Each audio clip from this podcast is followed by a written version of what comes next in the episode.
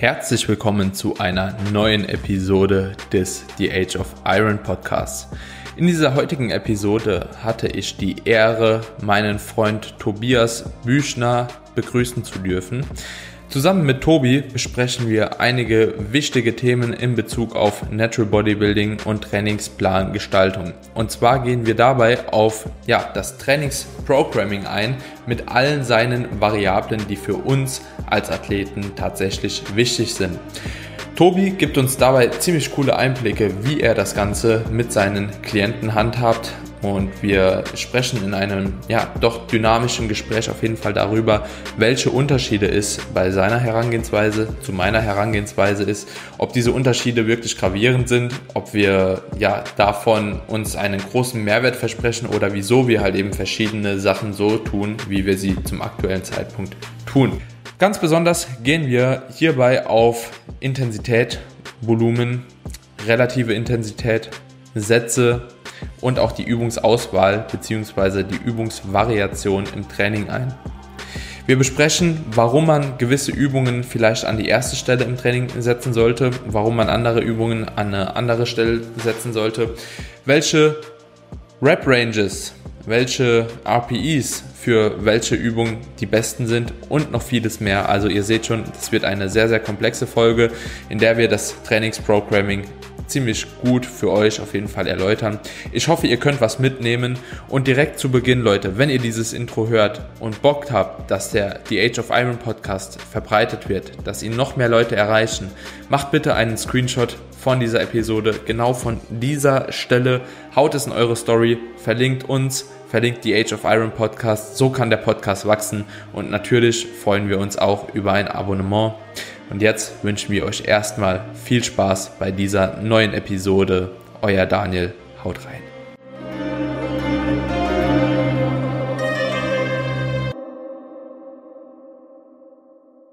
Tobi ist ja selbst Bodybuilding-Athlet, Natural Bodybuilding-Athlet und auch seit jetzt geraumer Zeit Online-Coach. Und zwar würde ich sagen, ein ja ziemlich erfolgreicher. Also du hattest auf jeden Fall einen ziemlich starken Anstieg direkt zu Beginn. Und ich denke, das spricht auf jeden Fall für dich.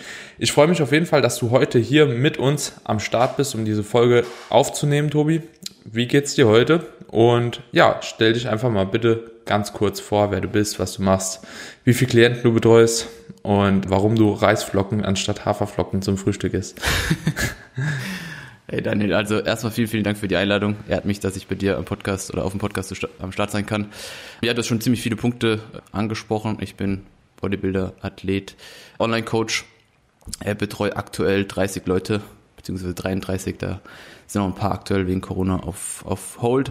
Aber ja, um die 30 Leute auf jeden Fall. Macht das Ganze mittlerweile seit bisschen mehr als einem Jahr hauptberuflich. Und äh, warum ich Cream of Rice bzw. Reisflocken statt Oats, das ist einfach, die Verdauung ist bei mir da viel, viel besser.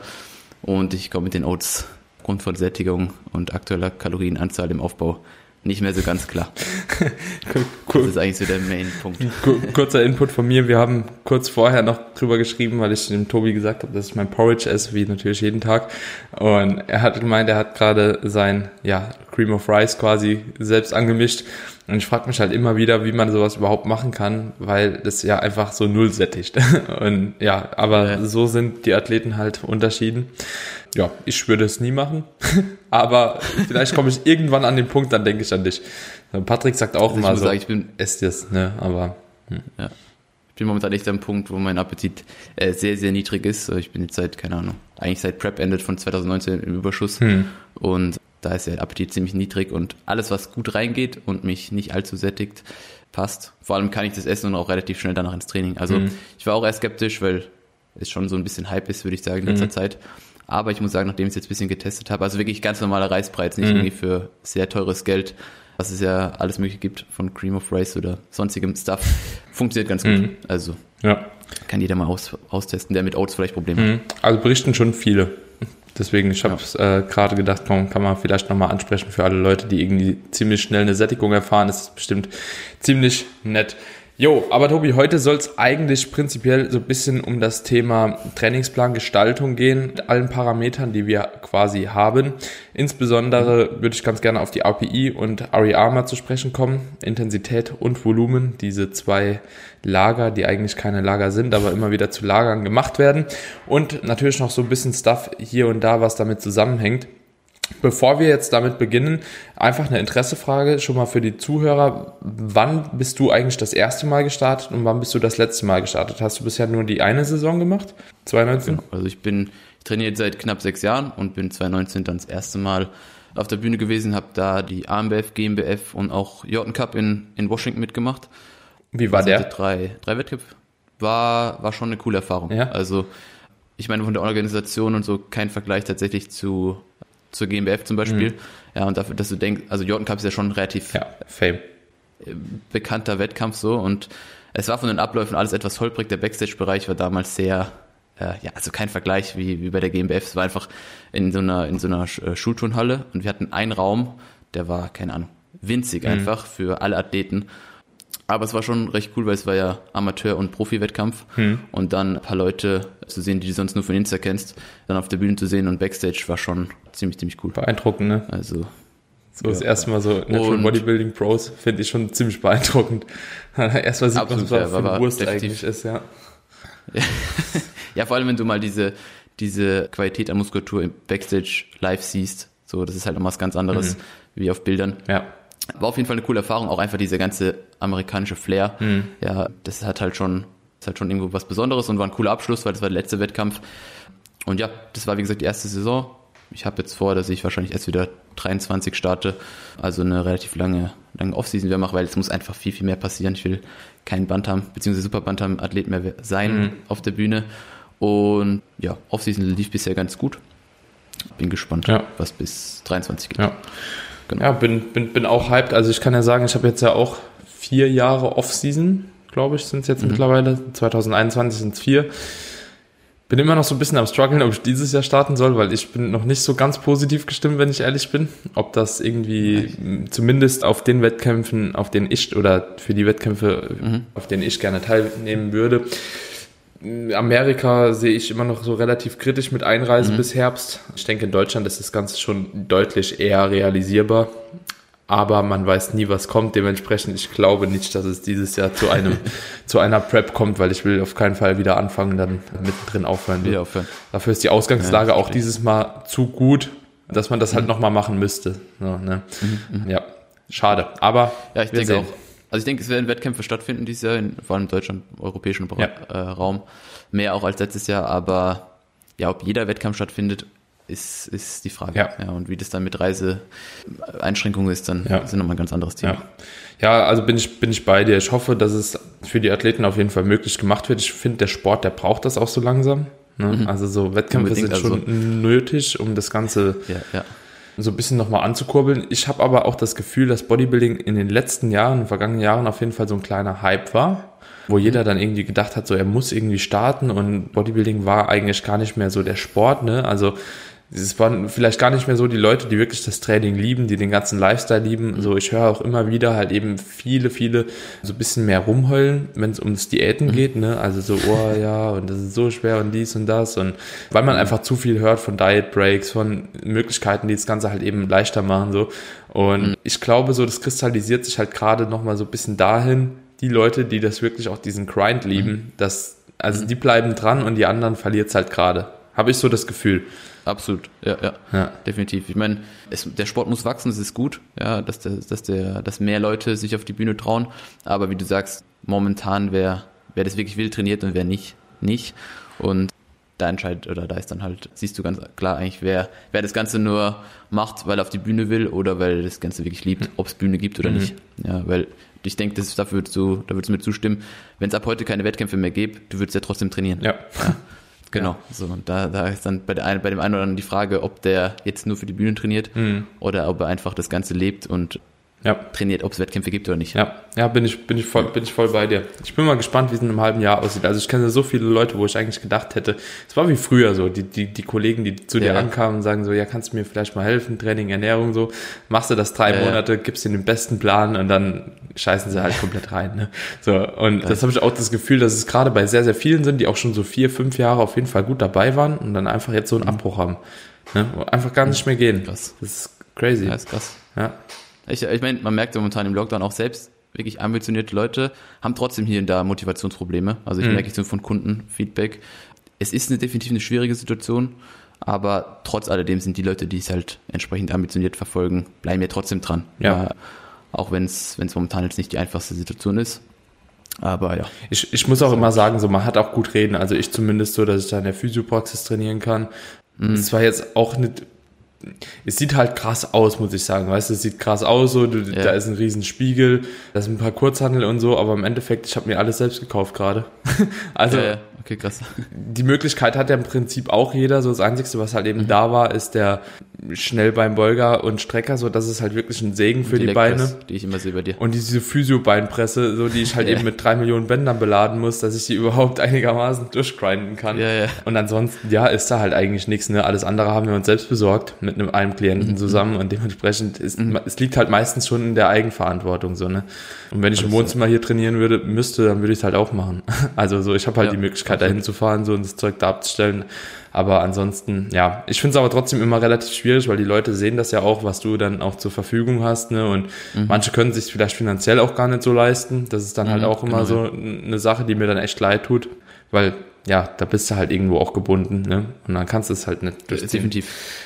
Ja, ja. Aber naja, komm, wir gehen mal auf das Thema Hoffen zurück. Wir, dass, der, dass der Lockdown bald vorbei ist. Genau, genug also. so, Tobi, und zwar wollten wir heute, wie gesagt, über das Thema RPE, RER sprechen, aber bevor wir da drauf zu sprechen kommen, wollte ich ganz gerne mal einen Punkt ansprechen, den ich in letzter Zeit auf Instagram relativ oft gefragt wurde. Und zwar, Daniel, macht es Sinn, immer Grundübungen an zu Beginn des Trainings zu absolvieren und unter welchen Umständen macht das vielleicht keinen Sinn. Und beziehungsweise unter welchen Umständen sollte man das Ganze vielleicht ändern? Und diese Frage, Tobi, die würde ich ganz gerne mal einfach an dich abgeben. Wie handhabst mhm. du das bei deinen Klienten? Und hast du teilweise auch ja, eine Grundübung mal nach hinten verfrachtet? Und wenn, aus welchem Grund? Ja, also ich habe relativ oft sogar eine Isolationsübung vor einem Compound, also programme ich relativ häufig, wobei man grundsätzlich erstmal sagen muss, man muss sich anschauen, den Klienten anschauen, gucken, was hat er für ein Ziel, also wo wollen wir hin? Was für Schwachstellen hat derjenige? Wie ist so generell ähm, die körperliche Entwicklung? Also was, was soll priorisiert werden? Was soll nach vorne gebracht werden? Und dementsprechend richtet sich ja das, das Programming oder wird das Programming ja gestaltet. Ja, und grundsätzlich muss ein Compound nicht als erste Übung geprogrammt werden. Ähm, denn ich denke, wir sollten im Hypertrophie-Kontext oder wenn wir, wenn wir jetzt wirklich uns über Hypertrophie-Training unterhalten, so ein bisschen wegkommen davon, dass wir möglichst viel absolute Last in einem Compound bewegen. Ja, viele trauen sich ja nicht, zum Beispiel jetzt eine, eine Butterfly-Bewegung vor einer, vor einer Langhantel-Bankdrückbewegung mhm. zu machen, weil sie dann meinen, sie bewegen weniger Last im, im Bankdrücken. Mhm. Das kann natürlich sein, aber das resultiert ja nicht in weniger Stimulus. Mhm. Ja, ähm, zum Beispiel, oder das ist ein sehr, sehr gutes Beispiel eigentlich, jetzt wie gesagt eine Fly-Variante oder auch zum Beispiel eine, eine, eine Seithebe-Variante von einem, von einem Push-Movement zu programmen, kann, wie gesagt, Sinn machen, dass du eine bessere Ansteuerung zum Beispiel von der Brust garantierst und dadurch vielleicht besser performen kannst in dem, in dem Compound. Oder dass du zum Beispiel durch eine Seitbewegung dein, dein Schultergelenk irgendwo warm machst und dann auch wieder besser drücken kannst. Also eine Isolationsübung hat definitiv äh, seine Berechtigung mhm. im Unterkörpertraining, Oberkörpertraining, äh, sei, es, sei es jetzt ein Hamstring Curl von einem, von einem Squat Move, weil dann auch da wieder das Gelenk ein bisschen warm gemacht wird. Also ich denke, viele Leute müssen da so ein bisschen wegkommen davon, dass sie ja dem Compound so eine hohe Bedeutung zu, zumessen, ja, weil die Isolationsübungen vor einem Compound haben definitiv ihre Berechtigung. Mhm. Ja, ich denke, das machst du ähnlich in deinem, deinem Programming. Ähm, wie gesagt, das hängt ein bisschen vom Kunden ab und von seinem Ziel, von Schwachstellen, aber ich bin mir sehr, sehr sicher, dass du mir da zustimmst ja. oder das auch so ja. ausführst. Also, ja. bei, bei, das sind auf jeden Fall ziemlich gute Punkte, die du angesprochen hast. Ich tatsächlich bin ein Fan davon, Grundübungen eigentlich als Compound Movement zu lassen. Kommt natürlich mhm. drauf an, auch so ein bisschen, wie derjenige in der Grundübung performt und wie er da auch reinkommt. Jetzt mhm. gerade auch in Bezug auf den Lockdown ist es halt eben so, du bist halt oftmals irgendwie an eine Langhantel oder Kurzhantel etc. gebunden und für viele Athleten, Klienten. Bei mir ist es halt eben so gewesen, dass die auf Beinpressen, auf verschiedenen Brustmaschinen und so weiter und so fort eher konditioniert waren, weil die einfach besser in diesen mhm. Maschinen mhm. performt haben, ne? weil die Hebel einfach besser waren, weil es angenehmer war. Und da muss man natürlich jetzt dann halt eben schauen, okay, wie kriege ich das dann halt eben hin, dass zum Beispiel, wenn eine Beinpresse am Anfang war, wo diese Axiallast eigentlich gar nicht gegeben war, wie man das halt vielleicht ganz gut transferieren kann. Und dann kannst du halt eben auch sowas wie diese, diese Wall Squats, also diese Back-Supported äh, Sissy mhm. Squats mhm. quasi oder wie auch immer man die nennen mag, dann am Anfang des Trainings zum Beispiel stellt, einen Quad halt eben schon mal ein bisschen zu ermüden, bevor man dann halt vielleicht, wie du schon sagst, zu einem Compound Movement wie ein Squat dann übergeht. Was ich immer ich meine, relativ. Wenn ich da noch kurz ja, unterbrechen ja? darf. Aktuell ist natürlich im Lockdown auch so eine Sache, wenn wir wenig absolute Last zur Verfügung haben. Genau. Ja, also wenn wir jetzt zum Beispiel den, ein begrenztes Gewicht und würden damit eben, wenn wir die Übung am Anfang machen, bei dem Squat jetzt zum Beispiel, sehr nah, also wir können es natürlich nicht auslassen, dann ist halt ähm, sehr sinnvoll, hm. davor eine Isolationsübung zu schalten, damit der Stimulus da schon entsprechend da ist und wir nicht so viel Last mehr in, der, in dem Compound brauchen. Ja. ja. Ja, das ist natürlich auch ein cooles Tool, das man nutzen kann. Also Absolut, ja. muss zum Glück sagen, dass halt ganz viele bei mir davon nicht betroffen sind. Zum Glück. Ich glaube, das ist auch aufgrund der hohen Frauenquote, weil die einfach weniger Gewicht auch absolut okay. benötigen. Ja, so. ja.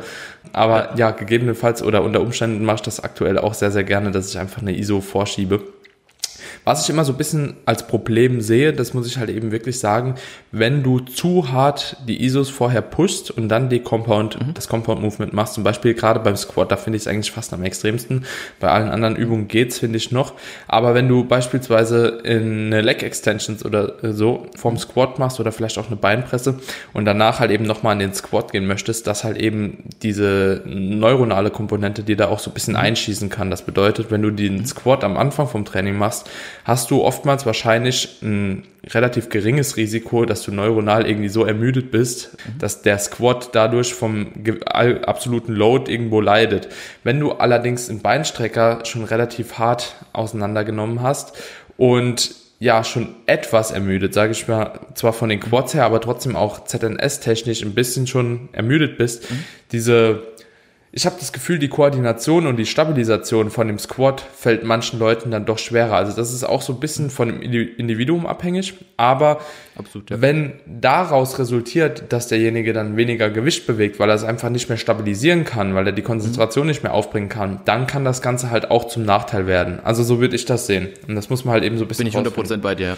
Ja. Ja, definitiv. Also kommt ganz auf die Person an, kommt auch darauf an, wie viel Volumen machen wir denn jetzt letztendlich, wie viele Sätze, wie viel Übung machen wir denn jetzt vor diesem Compound und was ist es denn für ein Compound? Also wenn wir jetzt wirklich einen Squat haben, eine freie Bewegung, dann würde ich davor jetzt auch nicht super viele Dinge programmen. Mhm. Wenn wir weil zum Beispiel jetzt eine Hackenschmidt-Maschine, wo wir doch relativ wo wir doch gut in der, in der Maschine gefestigt sind, mhm. nicht so viel Stabilisationsarbeit haben wie im Squat und neuronal vielleicht auch nicht so stark gefordert werden, mhm. ge, äh, gefordert werden. Dann bin ich der Meinung, dass man schon zum Beispiel eine Leg Extension äh, relativ intensiv auch, ja. sofern es nicht irgendwie, keine Ahnung, fünf Sätze sind oder so, ähm, davor davor ausführen kann. Ja, wenn's, wenn wir von einem Squat oder einem RDL reden, dann würde ich davor auch nicht allzu viel Volumen machen und Intensität moderat mhm. bis hochmoderat. Ja. ja also ja. es ist wie bei allem, ja, das, das gesamte Programm muss halt beachtet werden und die Person selbst. Aber hier und da hat es auf jeden Fall seine Berechtigung. Mhm. Ja, und viele, denke ich, trauen sich gar nicht daran. Also die, die, die kategorien sowas direkt raus, ähm, weil sie eben der Meinung sind, dass das dann nicht so sinnvoll ist wie vielleicht den Compound also mhm. direkt zu Beginn. Ja, ja, bin ich bei dir. Und genauso oft gibt es halt eben auch die Leute, die sich alle Compounds irgendwie am Ende des Trainings einbauen, weil sie dann einfach so wenig Gewicht packen, dass es halt irgendwie ganz angenehm ist, die dann noch zu machen. So, ja, ja. viel the stretch in the hams am Ende vom ja, Training genau. so, ne, Beine, Hauptsache Beine irgendwie Kniegelenke gestreckt lassen, so, Hauptsache den mhm. Stretch nochmal ordentlich spüren, damit man halt auch ordentlich hypertrophiert. Hashtag nicht. Ja, das, ja. das sieht man halt auch, finde ich, relativ oft so, wenn die Leute sich dann anfangen, das Ganze halt eben so auszulegen, dass es einfach gemütlich wird. Und Training ist halt oftmals einfach hart. So, und wenn das Absolut. gemütlich wird, dann trainierst du wahrscheinlich falsch. So, ist, ist einfach Fakt. So. Absolut. Ja. Das ist, denke ich, wie gesagt, im RP, RER, was auch immer man jetzt benutzt, Kontext, auch eine RP8 ist sehr, sehr intensiv, wenn man es richtig macht.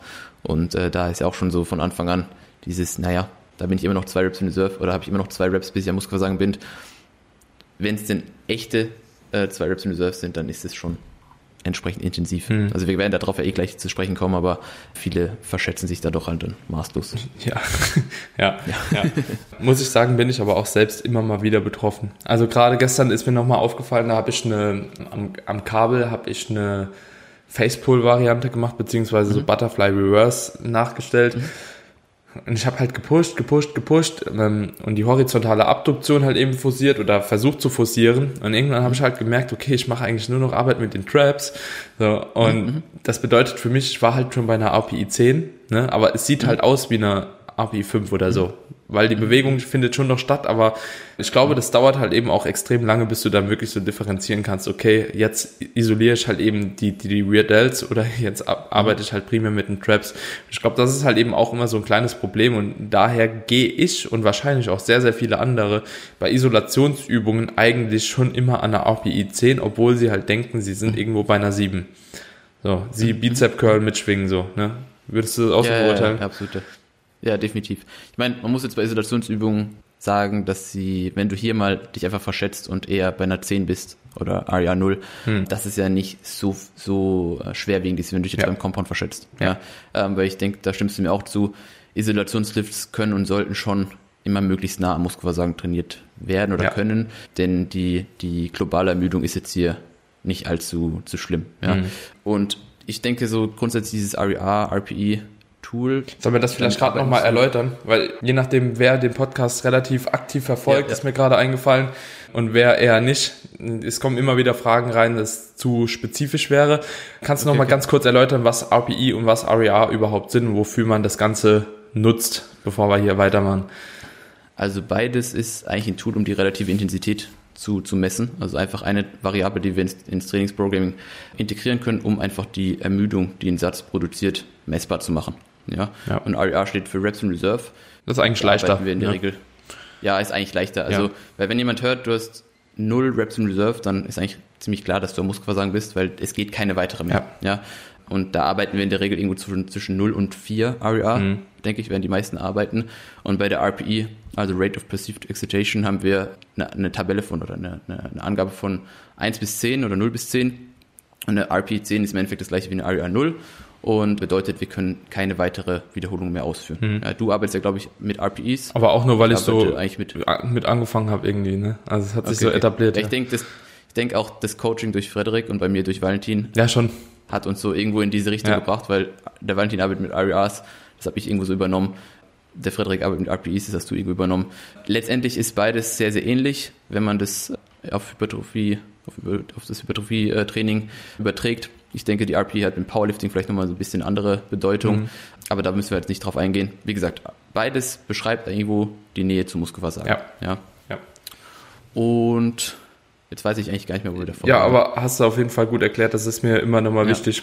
Ich muss immer daran erinnern, ich muss mich immer selbst daran erinnern, so, okay, du hast aber auch eine meistens halt größere Community, wie die meisten, mhm. so, die so deep im Online-Coaching drin sind und halt mhm. eben ziemlich breit gefächert. So, das fällt mir immer gut auf. Der, der Brosep zum Beispiel, ich finde, der hat halt extrem spezifisches Wissen, aber der bringt ja. das immer sehr, sehr gut allen Leuten rüber. Also so, der holt immer jeden in jedem Stadium ab. Das finde ich bei dem so gut. Das muss ich mir auf jeden Fall hier auch für den Podcast ein bisschen mehr angewöhnen, weil ich doch immer ja, häufiger. Fragen bekomme, so was von was redet ihr da überhaupt, ne?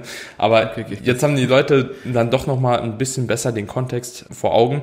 Und ja, es ging quasi darum, wie sinnig es ist, überhaupt ans Muskelversagen zu gehen oder eben nicht. Und da kann man, denke ich, dann auch schon mal eine ganz gute ja, Kategorisierung machen. Ich denke in Compound und in Isolationsübungen. Ne? Wie du eben schon gesagt hast, so mhm. ISOs gehen meistens nicht so stark mit einer großen Ermüdung einher wohingegen Compound schon deutlich belastender auch irgendwo sein können. Was sind so Faktoren jetzt, wo du quasi ausmachst, okay, in welchem Stadium von deinem Trainingsprogramming, also sagen wir Woche 1 bis 5, du mit welcher RPI, RER herangehst und aus welchem Grund? Änderst du die? Sind die fluktuierend oder bleiben die bei dir relativ die sind gleich? eigentlich statisch. Okay. Also in der, in der Intro-Week habe ich, habe ich schon niedrigere, also höhere RERs. Ja, also da wird das Ganze ein bisschen verändert, aber nach der Intro-Week sind die eigentlich konstant und wir konzentrieren uns primär auf Reps und Load, dass das letztendlich mehr wird. Mhm. Ja.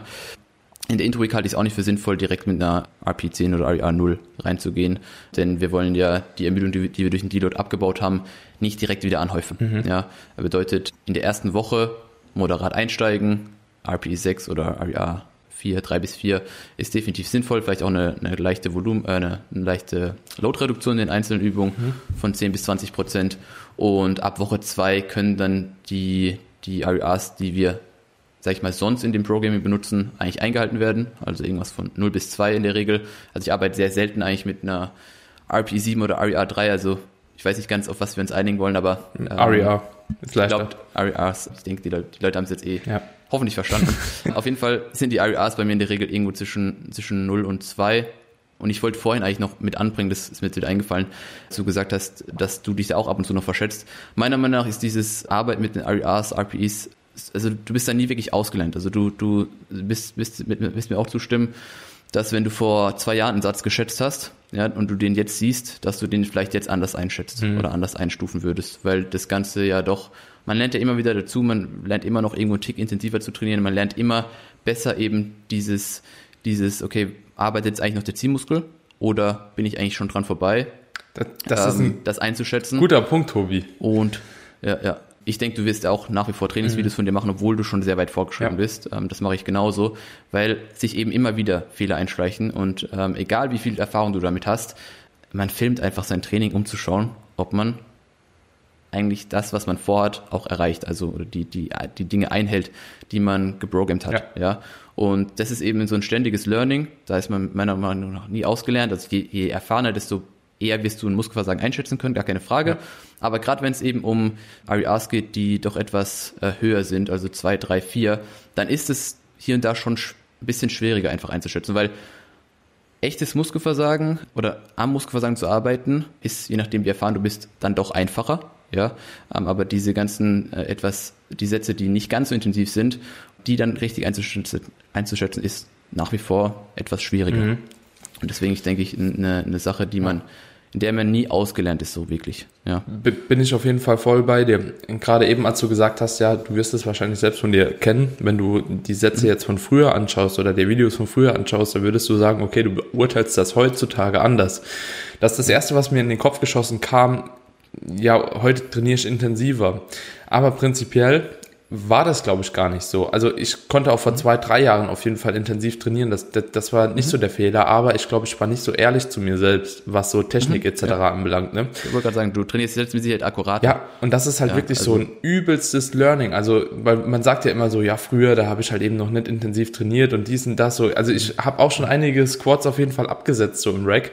Das ist schon ein paar Mal vorgekommen. Ich kam auch schon ein paar Mal auf der Bank nicht mehr hoch und habe da gelegen wie so ein Krabbelkäfer, ne? der die Stangen nicht mehr hochbekommen hat. Ist alles schon passiert, aber halt eben mit dieser technischen Akkuratheit, die du angesprochen hast, ist es nochmal eine ganz, ganz andere Nummer. Also das bedeutet, früher habe ich da halt eben schon noch viel mehr rumgekrüppelt. Ja? Mhm, absolut. Ja. Ja, es geht mir ähnlich. Also Bewegungsqualität nimmt einfach im Laufe der Trainingskarriere zu.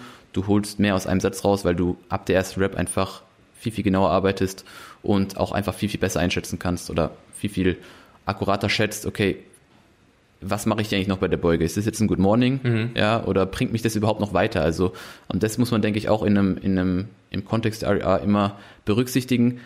Wenn ich jetzt hier noch abfälsche oder wenn ich jetzt hier noch ein bisschen äh, eine Formveränderung habe, was bringt mir das wirklich? Ist es noch Stimulus oder ist es einfach nur noch Bullshit? Mhm. Ja, ähm, da muss man dann einfach ehrlich zu sich selbst sein oder auf den Coach hören.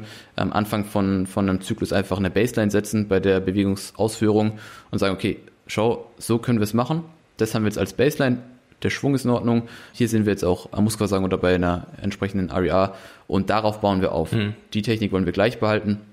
Und alles, was darüber hinausgeht, ist im Endeffekt nur noch Mist. Das brauchen wir nicht. Ja. ja, weil das sollte am Anfang halt einfach gegeben sein, dass man, dass man eine Base hat. Was ist denn jetzt 0? Was ist 1? Was ist 2? Und um 1, 2, 3 halt schätzen zu können, muss, muss man eigentlich wissen, was 0 ist. Mhm.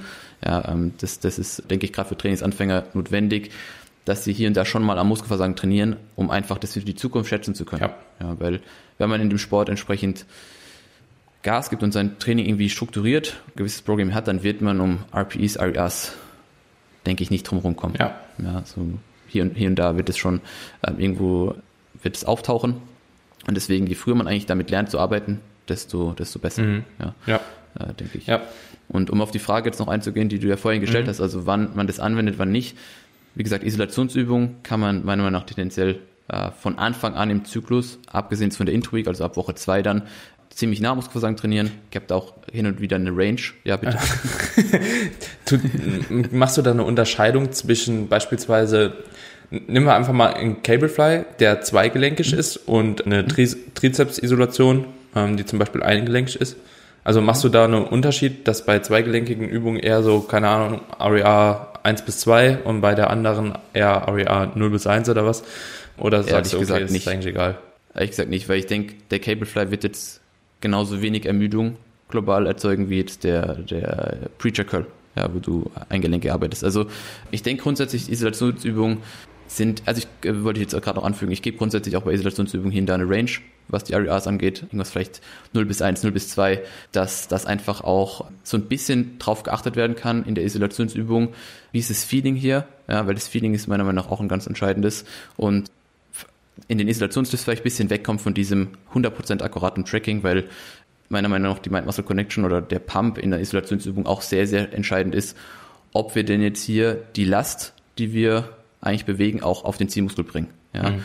Und da die RERs, je nachdem wie fortgeschritten du bist, vielleicht das Ganze auch so ein bisschen verschleiern können. Ja. ja. Also das kommt, wie gesagt, ein bisschen auf die Person an, Fortschrittsgrad und auch auf die Übung, aber bei Isolationsübungen, denke ich, wie gesagt, sind wir mit einer 0 bis 2 ganz gut unterwegs. Und bei Compounds kommt es meiner Meinung nach auf den Compound an ja. und auch auf die Person, wie erfahren der ist und wie nah der auch wirklich ans Muskelversagen pushen kann, ja, und welche absoluten Lasten der bewegt. Ob wir nicht auch hier schon ab Woche 2 uns irgendwo im Bereich von 1 bis 2 RERs aufhalten oder hier und da auch mal bei einer 0. Ja, aber ich denke, dass man auch Compounds at 0 oder at RP10 RER 0 trainieren kann, wenn man das Ganze entsprechend wenn man weiß, was man tut. Ja, also einem Anfänger, dem würde ich jetzt kein Compound, egal ob mit Stabilisation, ohne Stabilisation, also jetzt egal ob Squat oder Leg Press, mhm. würde ich keine RER 0 reinschreiben. Aber wenn jemand entsprechend vorgeschritten ist, dann kann man, und auch der, der weiß einfach, was er tut, mhm. das Verletzungsrisiko einfach ein bisschen geringer ist, dann kann der auch entsprechend intensiv in einem Compound mhm. trainieren, meiner Meinung nach. Ja, ja, also bin ich grundsätzlich deiner Meinung ich glaube, also ich habe jetzt tatsächlich auch angefangen mit meinen Klienten eher so ein bisschen in Ranges zu arbeiten. Also ich probiere das mhm. die ganze Zeit schon so ein bisschen ein paar aus, mit denen ich denke, okay, bei denen läuft es. Da ist, genau, wie gesagt, ist nicht für jeden was. Ja, da ist natürlich ein gewisser Erfahrungsgrad auch schon notwendig. Tatsächlich muss ich sagen, ich hoffe, der Freddy, der hört jetzt nicht zu, aber ich mache das auch alles nur noch autoregulativ. Also mhm. ich habe zwar diese Grundstruktur, ne, es macht auch Sinn, diese Grundstruktur, aber ich denke, der Freddy, der wird mich da auch unterstützen, wenn ich das jetzt hier äußere, mhm. weil ich so seine Ansicht auf die Sache so ein bisschen kenne. Aber ich gehe meistens hin und schätze das einfach nur noch. Ne? Wenn ich irgendwie Bock habe, so bei einer ISO statt eine API 8 eine 10 zu machen, dann mache ich manchmal eine 10 und wenn es halt eben eine 7 ist oder so, aber es hat sich halt damit gut angefühlt, dann mache ich halt eine 7 auch teilweise. Ne? Mhm. Und genauso auch bei, bei Main Moves. So, ich finde, das Grundverständnis der Leute muss einfach darauf gerichtet werden, ist dieser Satz jetzt schon stimulativ oder eben nicht? Mhm. So, und wenn du halt eben in eine gewisse Range reinkommst, und das ist schon bei API 6, sagen wir API 6 bis 8, wenn der irgendwo da drin landet, da hast du auf jeden Fall ausreichend Stimulus schon mal gesetzt, um Hypertrophie mhm. zu induzieren. So, ob du jetzt eine RPI 7,5 oder REA 2 bis 3 machst oder ob das jetzt eine 1 bis 2 ist letzten Endes, das wird dann gar nicht mehr so wichtig sein, weil das ist halt vielleicht eine Rap mehr, die halt eben aber vielleicht auch tendenziell viel, viel mehr Ermüdung anhäufen kann. Mhm. Und da kommen wir dann auch, denke ich, schon direkt auf das nächste Thema ganz gut, diese Stimulus-to-Fatigue-Ratio. So, und jetzt nicht unbedingt von einer Übung oder von einem gewissen Volumen, sondern jetzt tatsächlich, was ich auch immer wieder beobachte, ist halt eben, dass eine ein oder zwei Wiederholungen, die weniger am Tank sind, vielleicht noch näher am Muskelversagen sind, drastisch mehr Ermüdung anhäufen können, was das ZNS anbelangt, als zum Beispiel ein Satz mehr. So, also ich denke, du kennst es, wenn du halt eben wirklich auch in einen Compound richtig rein grindest so und da eine REA 0 bis 1 halt rausziehst, bei einem Deadlift zum Beispiel, ja gut, danach bist du halt fertig. Bist durch. So. Ja. Mhm. Also Training ist ab dann, ja, halb so gut. Schon, ne? Ja. Und wie gehst du damit um? Gerade auch, wie beachtest du das, wenn du jetzt zum Beispiel das Volumen verteilst? Weil das ist, denke ich, dann auch nochmal ein relativ wichtiger Punkt.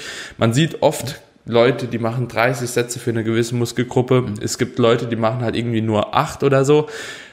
Wie beachtest du das in deinem Programming, wenn du jetzt zum Beispiel für deinen Klient einen Trainingsplan aufstellst und dann halt eben so hart manche Übungen reinziehst, ne? Ja. Also wenn ich jetzt einen neuen Klienten bekomme, dann gucke ich mir erstmal an, okay, was hat der vorher gemacht? Wie viele Sätze macht der für irgendwas, also was hat der vorher trainiert und lass mir auch Videos schicken und schau mir an, okay, wie hat der trainiert? Also macht jetzt seine vier Sätze at RER 0, ja, und sagt mir, damit macht er Fortschritt und ich sehe die Videos und es ist eigentlich, keine Ahnung, drei Reps im Reserve, dann bin ich grundsätzlich der Meinung, dass wir erstmal ein bisschen niedriger einsteigen, ja, also mit einem etwas niedrigeren Volumen, weniger Sätze, erstmal schauen, dass wir gewisse Intensität, die wir für die Zukunft dann brauchen, äh, garantieren. Ja, also dass oh. wir äh, sagen, okay, hier und ja. Wo würdest du jetzt niedrig ansetzen? Also weil niedrig ist halt auch super relativ, ne? so. Okay, okay, okay. Ja, äh, also es ist ein bisschen schwierig, also kommt ja immer, wie gesagt, auf die Person, was er vorher gemacht ja. hat. Diese, diese äh, Faustregel oder dieses sechs bis zehn Arbeitssätze pro Muskelgruppe pro Trainingseinheit ist, denke ich, mit Sicherheit, also ein Beispiel jetzt einfach ein, ein guter Ansatz, den man starten kann, ist, denke ich, aber auch nicht für jeden relevant, weil man, wie gesagt, einfach Erfahrungswerte von der Person mit einbeziehen muss, auch so ein bisschen Erfahrungswerte als Coach. Die Arbeit mit, mit Klienten liefert dir auch irgendwo Daten. Das Ganze heißt, das Ganze fließt eigentlich mit in das Programming ein. Und grundsätzlich würde ich sagen, dass ja gut, das, das riecht, also ich kann jetzt keine ja, genauen ja, Zahlen sagen, wo klar. ich sage, äh, einfach nur 6 ist wenig und 10 ist, ja, kommt dann wie gesagt ein bisschen auf die Muskelgruppe an, mhm. wie gut der Klient in, in welch, also wenn der zum Beispiel eine starke Muskelgruppe hat, dann bin ich zum Beispiel der Meinung, dass der nicht, nicht mehr als sechs Sätze oder vier, so vier bis sechs Sätze vielleicht pro Muskelgruppe mhm. pro Training braucht, maximal. Mhm. Ja, wenn, wenn die Auslastung entsprechend hoch, hoch ist, mhm. ja, also wenn wir zum Beispiel sagen, okay, jeden Satz, den wir von diesen sechs Sätzen haben, der ist bei einer REA 1 bis 2 oder 0 bis 2, mhm. ja, dann ähm, haben wir schon pro Satz einen ziemlich hohen Stimulus. Und letztendlich ist nicht der Start so entscheidend, sondern dann, wie wir anpassen. Also wenn genau. ich sehe, okay, ja. wir haben damit jetzt nicht wirklich Fortschritt mit diesen sechs Sätzen, dann okay, müssen wir vielleicht mehr machen. Ja, das heißt, dieses, das ist ja das Schöne an dem äh, wöchentlichen Kontakt-Coaching, äh, dass wir eben Anpassungen vornehmen können, sobald wir sie brauchen. Und ich schicke den Kunden ja nicht, keine Ahnung, acht Wochen weg und sage hier bitte, das passt. Mhm. Ja, das heißt, der Startwert ist ist eigentlich zweitrangig, die Anpassungen sind viel viel viel viel wichtiger. Und jetzt die Frage von dir nochmal vorhin. Ich habe es jetzt, hab's jetzt ja, verpeilt. Ja, ja, quasi, wie du das einschätzt, aber du hast eigentlich schon ziemlich gut beantwortet, finde ich. Ja. Also du hast vielleicht unterbewusst gerade schon beantwortet und zwar ging es einfach ja, nur darum, wie du halt eben diese hohe Intensität, wenn du die programmst, in Relation zu dem Volumen ansetzt. Also quasi wie du das kombinierst, dass es halt eben trotzdem möglich ist, halt gewissermaßen auch ja ein bisschen was an Volumen zu akkumulieren. Du hast jetzt gesagt, so zwischen sechs und zehn Sätze ist für viele schon ein guter Startwert. Ich zum Beispiel muss sagen, bei mir persönlich einfach, aber das ist halt auch nochmal so ein Ding äh, von Bewegungsqualität, wo wir später dann auch nochmal drauf zurückkommen. Wenn ich sechs Sätze einer Muskelgruppe in einem Training dreimal die Woche mache zum Beispiel, das ist viel zu viel für mich. Also so, das würde vorne und hinten. Frequenz mit, ist äh, natürlich auch nochmal ein ganz anderer Punkt. Ja. Ne? Der, der, der, den müssen wir natürlich auch noch berücksichtigen. Klar, vollkommen. Bei Aber bei, bei anderen, da musst du halt eben erstmal darauf abziehen, so bis die Technik sitzt und so. Jetzt bin ich auch mittlerweile schon zehn Jahre im Training, so du führst Übungen ganz anders aus wie andere, die halt eben erst vier Jahre drin sind. Du hast eine ganz andere neuronale Ansteuerung. Ja, und dementsprechend, das ist nochmal ein ganz anderes Training eigentlich. Prinzipiell bin ich auch der Überzeugung, dass halt eben fortgeschrittene Athleten viel, viel weniger Volumen brauchen als äh, Anfänger. Zumindest äh, in Form von Sätzen, was dann qualitativ im Muskel ankommt, mhm. beziehungsweise wie der Stimulus dann der Zielmuskulatur ist, das ist dann nochmal wahrscheinlich irgendwo gleich. Mhm. Aber das ist auch so ein Ding, das ich auf jeden Fall in letzter Zeit viel, viel gesehen habe und auch oftmals bei Klienten anpassen muss, wenn sie dann letzten Endes mhm. zu mir kommen. Also gerade so Fortgeschrittene machen oftmals doch zu wenig und ich habe habe das Gefühl, so, da mhm. kommt halt eben echt sehr, sehr viel Junk-Volume irgendwie bei rum. Mhm. Mhm. mhm. Absolut. Wie gesagt, ich denke so, auch dieses Feedback, was man durch Videos hat, ist sehr, sehr wichtig, wenn wir einfach sehen, okay, diese zwei bis drei Sätze, die wir jetzt geprogrammt haben, die sind genau in dieser, die sind von der Intensität her gut, die sind von der Ausführung gut und derjenige recovert das auch noch. Mhm. Ja, das, man, da haben wir auch irgendwo irgendein Limit, wir können nicht einfach nur immer mehr machen, mehr machen, nur weil wir es vertragen. Dann, dann kann man hier und da mit Sicherheit einen Satz addieren, ja, aber die Satzerhöhung, denke ich, ist, ist wirklich einer der letzten Punkte. Wir wollen erstmal gewährleisten, dass die Intensität hoch genug ist und dass die, die Ausführung auch kontrolliert ist und das, das Ganze auch wirklich da ankommt, wo wir es haben wollen. Und danach können wir uns dann Gedanken machen, ob wir vielleicht den einen oder anderen Satz addieren müssen. Ja. Und ja. ja. Das, das ich denke auch, dass es sehr, sehr stark abhängig, wie gesagt, von der, von der Bewegungsqualität, die, die du mit einer gewissen Intensität einfach noch ähm, bringen kannst. Jetzt würde mich einfach mal persönlich interessieren, wie viel Sätze machst du quasi so von so Main Movements? Also gerade so für, für Quads und Hands. Ich persönlich oder? Ja, ja, wie, oder ja, wie gehst du da auch mit deinen Klienten um? Sind die eher relativ niedrig gesetzt jetzt gerade oder eher vielleicht ein bisschen höher, da du halt auch oftmals mit Vorermüdung arbeitest, zum Beispiel über irgendwelche Isolationsübungen wie Beinstrecker, wie ein Seitheben oder so? Hast du das Gefühl, dadurch, dass diese absolute Last dann irgendwo sinkt, dass du da ein bisschen von den Sätzen her halt eben mehr pushen kannst nach oben? Oder sagst du, okay, und da muss ich dann trotzdem relativ niedrig bleiben? Also hast du so das Gefühl, das gibt einen Einfluss? Würde ich sagen, eher nicht. Also die Sätze bleiben doch eher niedrig, weil wenn ich jetzt einen Hamstring Curl vom RDL mache oder vom Deadlift, bin ich persönlich davon nicht stark beeinflusst. Mhm. Also ähm, das ist jetzt nicht so, dass ich dann auf einmal 20 Kilo weniger beim RDL äh, hinge, nur weil ich davor zwei, drei Sätze Leg Curls gemacht mhm. habe. Ja, das ist vielleicht auch wieder so ein Punkt. Die Leute denken, wie gesagt, wenn man eine Isolationsübung davor macht, dann hat man einen massiven Einbruch in der Kraftleistung beim Compound dann. Dem ist ja nicht so. Mhm. Und ob ich jetzt zum Beispiel Straight oder Top- und Backoffs Programm und wie viel davon hängt, wie gesagt, von der Person ab, was die, wie weit fortgeschritten derjenige ist, mhm. wie hart der pushen kann, welche absolute Last wird bewegt. Aber in der Regel habe ich von so einem Compound maximal drei Sätze. Mhm. Ja, also vielleicht auch mal vier, aber eher weniger. Ja. Und wenn wir beim Top und Backoff sind, dann haben wir ein Top, zwei Backoffs vielleicht oder sogar nur ein Backoff. Das, das kommt dann, wie gesagt, auf die Person ja. an und auch wie hart der wirklich pushen kann. Mhm. Also, äh, ich denke, da wirst du mir zustimmen, nicht jeder push gleich hart. Ja. ja, und du musst, du kriegst ja so ein bisschen mit der, mit der Zeit beim Kunden raus, was ist das für ein Typ? Mhm. Ja, also wie, wie schätzt er sich ein? Wie entwickelt er, wie entwickelt sich die Intensität hier? Ja. Und was verträgt derjenige? Und, und was ist auch so mental bei ihm überhaupt möglich? Weil auch das ist ein Punkt, so Top- und Backoffs kann auch nicht jeder mhm. so richtig bis ans Limit pushen. Ja. ja, das ist, ja, es ist wie immer bei allem eigentlich eine individuelle Sache und äh, grundsätzlich würde ich sagen, dass die Compound-Sätze jetzt nicht immens hoch sind, nur weil wir davor vielleicht einen Isolationslift ja.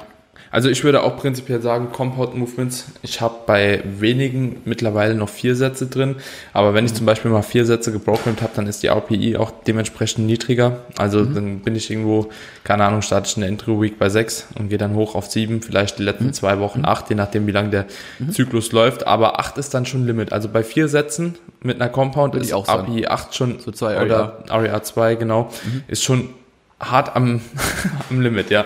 Und wenn man das Ganze halt eben mit zwei Sätzen nur macht, dann kannst du halt eben auch schon die neun oder die zehn mal ranziehen, je nachdem, was für eine Übung das ist. Bin, bin ich ja. ganz bei dir. Du hast jetzt gesagt, du arbeitest auch viel mit Top- und Back-Off-Sets. Mhm.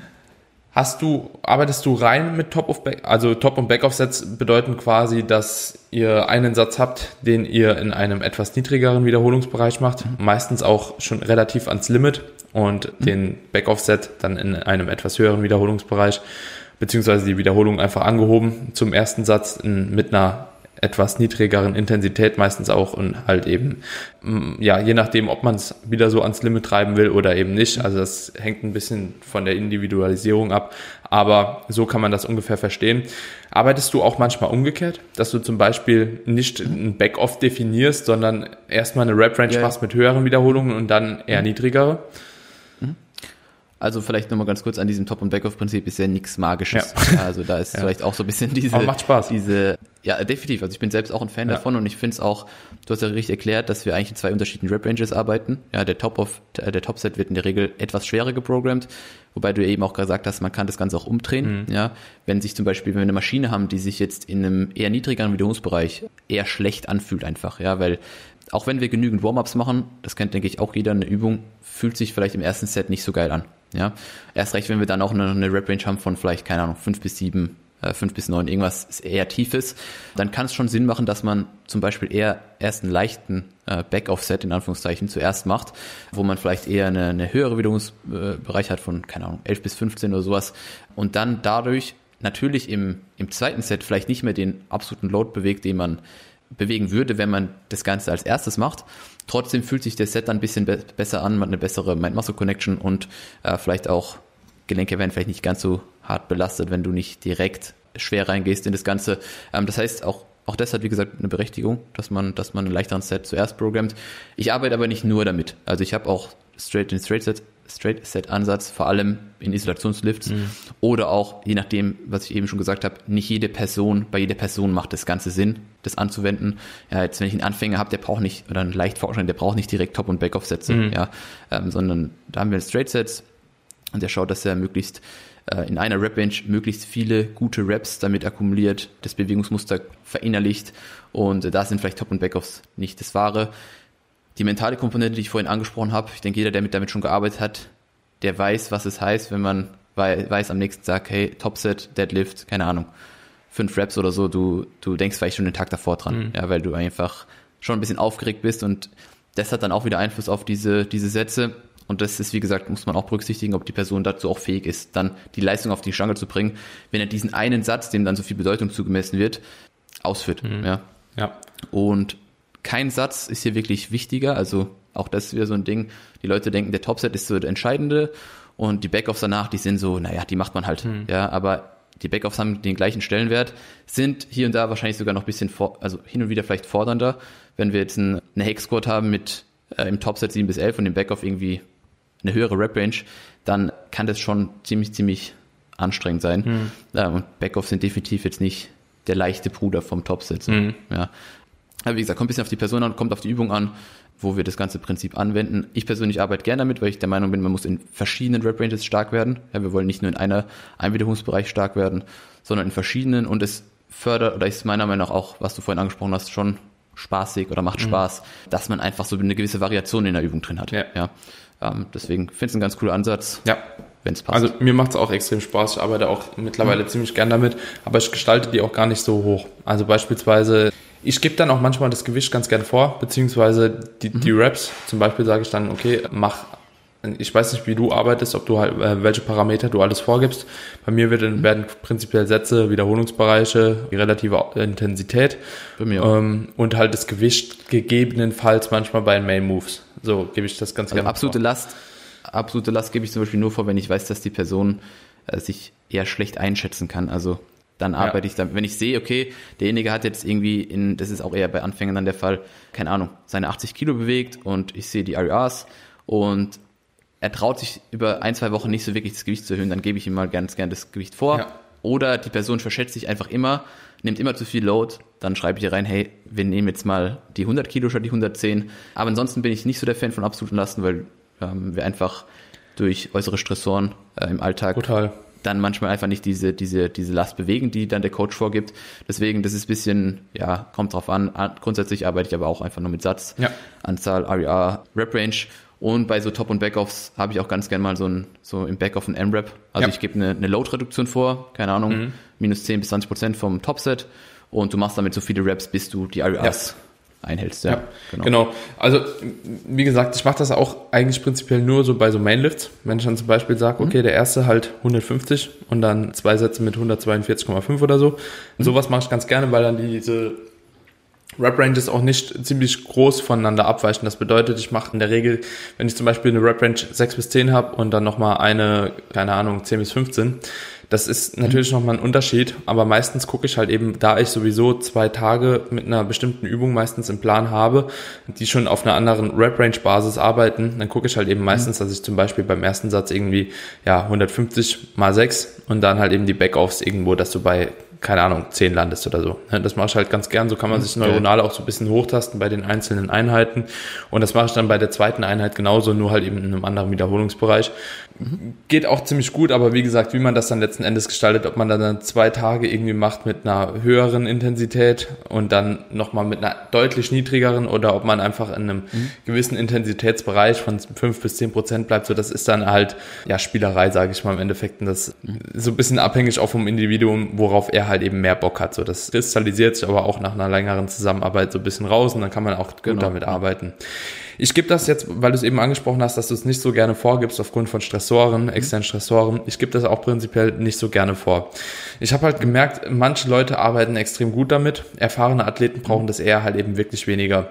Und Absolut. da möchte ich sie auch teilweise gar nicht mehr mit meinen, mit meinen Inputs irgendwie in irgendeiner Art und Weise beeinflussen, egal ob das jetzt positiv oder negativ ist, weil ich einfach auch das Gefühl habe und man kennt es auch von sich selbst, umso länger man trainiert, umso mehr versucht man immer wieder die Technik anzupassen und immer wieder runter zu regulieren und dies und das so. Also ich weiß nicht, wie oft ich beim Squat schon wieder bei 140 Kilo war und die Technik gefällt mir trotzdem immer besser und besser und besser und besser. Genauso auch bei einem ADL. Ich weiß nicht, da habe ich bestimmt schon zehnmal die Technik angepasst und gesagt so, okay, jetzt habe ich aber meine Technik gefunden. Nee, habe ich nicht. Und das wird auch wahrscheinlich noch zehn Jahre dauern, bis ich die gefunden habe. Aber das ist okay, weil wie gesagt, so diese Bewegungsqualität, die wird einfach jedes Mal aufs Neue besser. So.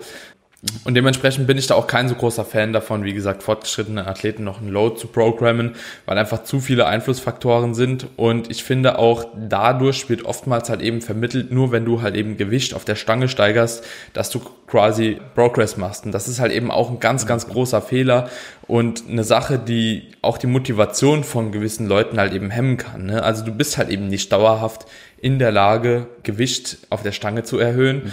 Und da muss man halt vielleicht auch so diese zwei verschiedenen Arten von Hypertrophie irgendwo so ein bisschen differenziert zu betrachten, dass halt eben Hypertrophie jetzt nicht immer nur von kontraktilen Elementen ausgeht, sondern halt eben auch in der Zelle passieren kann. Also man hat ja einmal mhm. diese myofibrilläre Hypertrophie, glaube ich heißt sie, ja, und diese sakroplasmatische Hypertrophie genau. und da sollte man dann halt eben schon grundlegend unterscheiden, okay, ja, es ist halt eben, es ist nicht dauerhaft eine Zunahme nur von kontraktilen Elementen. Das bedeutet, du wirst nicht immer stärker. Und das äußert sich, finde ich, oftmals ganz cool darin, so, dass du einfach Phasen hast, in denen du denkst, okay, irgendwie bin ich gewachsen, so. Also es tut sich halt ja, gerade ja. was, so. Ich sehe optisch irgendwie anders aus. Und es gibt Phasen, die teilweise halt eben dir einfach suggerieren, anhand der Daten, okay, du bist stärker geworden. Da ist anscheinend auch Hypertrophie irgendwo passiert, ne? Aber ja. natürlich können die auch manchmal korrelieren. Manchmal können sie unabhängig voneinander genau. sein. Das ist halt, ganz spezifisch. Und wie vermittelst du quasi das an deinen Klienten oftmals, wenn du halt eben sagst, okay, oder wenn ein Klient einen Monat, zwei Monate vielleicht keinen Progress mehr auf der Stange gemacht hat und halt eben dauerhaft irgendwas am Programming von dir erwartet, dass du das änderst, mhm. quasi. Wie, wie, wie, wie vermittelst du demjenigen das, dass du, dass er nicht nur so auf das Gewicht manchmal schauen sollte? Mhm. Also wie gesagt, wir haben, wir können uns ja, wir können so ein Progressive Overload, also eine Steigerung, nicht irgendwo durch absolute Lasten äh, gewährleisten oder durch mehr Sätze, durch mehr Raps oder sonstiges, mhm. ähm, sondern wie, was du auch schon gesagt hast, so vielleicht eine bessere Mind-Muscle-Connection, bessere Ansteuerung, sauberere Technik, all sowas spielt ja auch, also kann ich das Gewicht kontrollierter bewegen, ähm, sowas ist ja auch schon ein Fortschritt, ja, und man muss immer berücksichtigen, dass wenn wir uns gerade in Isolationsübungen, also das kennst du wahrscheinlich von deinen Kunden auch, äh, da hörst du dann, äh, keine Ahnung, ja, ich habe mich jetzt seit drei Wochen beim Curl nicht gesteigert, ja, ja, ist die Frage, sind die ganzen Compounds davor vielleicht besser geworden, du konntest dich nicht im Curl steigern, hältst dein, dein Load eigentlich nur, ist es ja trotzdem irgendwo ein Fortschritt, ja. Oder wird eben gerade bei so Isolationsübungen die Ausführung viel, viel besser, du hast eigentlich viel mehr aus der Zielmuskulatur gearbeitet. Also dem Kunden ein bisschen bewusst machen, hey, nicht nur dieses Beat the Logbook ist entscheidend, ja, einem lang, einem Aufbau schon wichtig mit der Zeit, aber wenn wir eben sehen, dass wir uns auch optisch verändern und man das Ganze einfach an Check-in-Bildern dann festmacht und sagt, hey, jetzt, keine Ahnung, vor zwölf Wochen sah es so aus, in den, den Sachen ist vielleicht nicht so viel passiert im Logbuch, aber trotzdem schaust du hier und da besser aus, wobei man sich im langen Aufbau jetzt auch nicht nur auf ja, visuelles, visuelle Veränderungen Es ist halt diese Kombination sollte. immer aus allen. Es ist halt, genau, es ist aus allem. Also du kannst es nicht nur an ein, ein paar Dingen festmachen und ähm, es wird immer mal Phasen geben, wo wir in einer Übung vielleicht eine Stagnation tatsächlich, eine echte Stagnation haben, mhm. dann muss man halt schauen, okay, dass man das Ganze einfach austauscht und nicht das Ganze auf wöchentlicher Basis, aber nach einem gewissen Zeitraum eben, ja. Mhm. Und ja, wie du schon gesagt hast, also es ist eine Mischung aus allem. Entscheidend, dass die Zahlen im Logbuch immer steigen, ist definitiv nicht notwendig, also das ist nicht notwendig, sofern wir das Ganze, also in Isolationsübungen jetzt mal primär und auf der, in Compounds sollte schon was passieren über die Zeit. Ansonsten muss man sich, wie gesagt, anschauen, woran liegt's, dass jetzt gerade nichts mehr vorwärts geht. Ja. Mhm. Ja. Ja, das sind gute Punkte, die, die nehme ich eigentlich auch genau so immer wahr mhm. bei Klienten, dass genau diese Fragen kommen, insbesondere bei Isolationsübungen, wo ich mhm. wirklich oftmals immer. sage, es ist scheißegal. Also man Richtig. soll, ich, ich gehe tatsächlich mittlerweile immer mehr dahin, dass ich sage, okay, man nicht überanalysieren, nicht verkomplizieren mhm. und einfach halt eben machen und auch so diesem Prozess einfach vertrauen. Also Trust the Process steht bei mir mittlerweile schon echt ziemlich weit oben, weil ich das einfach auch aus Erfahrung bei mir selbst und jetzt auch wirklich schon aus einigen Klienten mitnehmen konnte, dass wenn man sich dann halt eben einfach mal drauf verlässt und auch manchmal über zwei, drei Monate eine Übung nicht anpasst, so, mhm. dass halt irgendwann der Punkt kommt und es läuft einfach nochmal. Und du kannst auch nicht sagen, okay, das ist jetzt daher rührend oder der externe Stressor fiel weg oder mhm. keine Ahnung manchmal läuft's dann einfach nochmal. So, es ist einfach manchmal so der Wurm drin und wie gesagt, so man kann da natürlich Übungen austauschen, aber ich bin auch so teilweise ein Fan davon, einfach mal durchziehen. So, auch wenn das drei Monate mhm. nicht läuft, einfach okay. mal durchziehen und einfach ja. mal abwarten, was passiert. Und wie gesagt, wenn sich das dann irgendwann in diesem Zeitraum nochmal äußert, so dass du dann halt eben tatsächlich einfach besser aussiehst oder auch besser performst, so mhm. dann würde ich auch prinzipiell nicht davon ausgehen, dass du halt drei Monate irgendwie eine Stagnation hattest, so was Hypertrophie ja. angeht, sondern dass die Prozesse halt vielleicht irgendwie anders ausgefallen sind, so und ich finde viele Leute, die mittlerweile halt auch auf Instagram sehr, sehr viel Output geben und natürlich solche Aussagen auch treffen, ne? also egal in welchem mhm. Social Media Bereich, das sollte ein bisschen mehr mit Vorsicht zu beachtet werden oder das sollte mit mhm. Vorsicht mhm. beachtet werden, weil einfach ja, das Ganze deutlich komplizierter ist. Und da habe ich mir auch so, so von unseren ein paar Kollegen, die wir haben, die sehr, sehr tief in der Thematik halt auch drin sind, mhm. so zum Beispiel der Seba oder so. Ja, und mhm. wenn, du, wenn du dich halt mit so Leuten unterhältst, die halt eben nicht nur so oberflächlich halt Leute coachen, die dann halt auch mhm. sagen, diese ganzen Prozesse, die da wirklich in den Zellen passieren, die im Immunsystem mhm. passieren, bei einer Krankheit, auch bei Supplements und so. Das, da muss man eigentlich so vorsichtig sein mit Aussagen, die man nach außen mhm. gibt. Mhm. Und oftmals lässt sich das Ganze auch noch gar nicht nachvollziehen, was da eigentlich passiert. Das sind alles noch reine Erfahrungswerte und halt eben ein paar Studien, die halt eben dir sagen, okay, so und so sollte das eigentlich aussehen. Ansonsten ist vielleicht erstmal Stillstand. Und ja, das ist so, ein, so ein Ding, das man sich echt im Hinterkopf behalten sollte. Und da komme ich auch immer wieder so auf diese Pros quasi zu sprechen, so die machen halt einfach ihr Ding und es läuft halt auch, ne? Weil sie halt auch ja, vieles ja. nicht einfach zu verkomplizieren. Ja. Richtig, ja. Ich meine, diese Overanalyzing Ding ist schon weit verbreitet, glaube ich. Ist schon hart, ne? Auch bei Leuten, ja, definitiv. Ich denke, ja. das ist auch ein Punkt, warum sehr viele Leute sich selbst so ein bisschen limitieren und ihr Progress einfach auch nicht so, so vorangeht, weil sie sich einfach um Dinge Gedanken machen, die einfach nicht, die, die nicht notwendig mhm. sind. Ja, und zu früh einfach Dinge verändern. Ich meine, das ist, das kennen wir alle. Und ja, wie du sagst, einfach mal durchziehen eine gewisse Zeit. Und es ist ja auch nicht so, dass wenn jetzt mal eine Übung wirklich nicht so vorwärts geht, sofern andere Übungen beim gleichen Bewegungsmuster, bei der gleichen Zielmuskel oder ja. Muskelgruppe trotzdem progressiv sind, dann, ja mein Gott, dann, dann passiert trotzdem was. Ja, ja, ähm, ja. genau. genau. Und wie gesagt. wenn wir dann in jedem Push-Movement ein Problem haben, dann wird es kritisch, aber das ist halt dann doch äh, sehr unwahrscheinlich. Da muss man dann wohl am ganzen Programming was verändern. Oder ja, das, das wird, wird in der Regel, das sollte in der Regel nicht passieren. Ja. Ähm, aber sofern das ein Movement ist oder ein, eine Curl-Bewegung, mein Gott. Ja. Also. ja, ja, bin ich voll bei dir. Und da kommt auch immer wieder halt eben das Ding, dass viele Leute meiner Meinung nach ein sehr, sehr schnelles Program-Hopping ranziehen, also den Trainingsplan einfach mhm. oftmals ändern, die Trainingsfrequenz ändern, Pausentagen ändern und einfach vergessen, dass das halt eben einen extremen Einfluss auch auf die Regeneration hat und natürlich auch auf die mhm. Performance in der nächsten Einheit dann.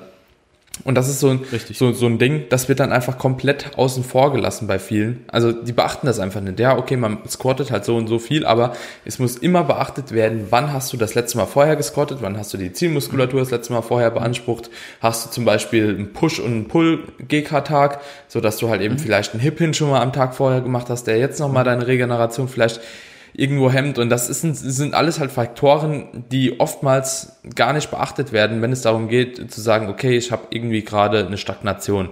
So, also das müsst ihr auf alle Fälle immer mit beachten. Genauso auch, habt ihr Stress in der Schule, habt ihr Stress mit der Freundin, habt ihr die Arbeit verloren, ist eure Oma gestorben. So alles Dinge, die man denkt, okay, das ist banal, das hat nichts mit meinem Training zu tun, die beeinflussen mhm. euch doch psychisch und alles, was euch psychisch beeinflusst, wird eure Trainingsleistung irgendwo ja, beeinflussen, letzten. Endes. Ja. ja, absolut. 100 Prozent. Ja.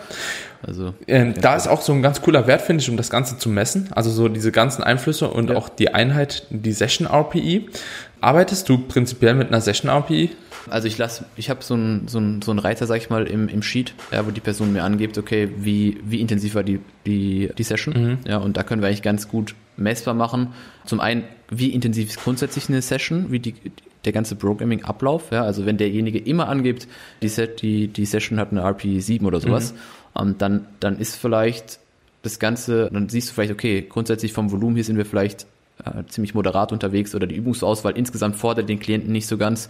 Ähm, wir können da vielleicht in der anderen Pull-Einheit vielleicht ein bisschen mehr Gas geben und wir können auch ganz gut messbar machen, einfach wie die Fatigue so ein bisschen über den Zyklus zunimmt. Ja. Also ähm, wenn ich jetzt halt sehe, dass in der Intro-Week schon der irgendwie RP 9 ausfüllt oder so, dann ja, dann muss ich ihn fragen, was er da gemacht mhm. hat, ja, oder ich muss mein Programm hinterfragen, weil ich denke, okay, das fordert denjenigen einfach schon viel zu sehr.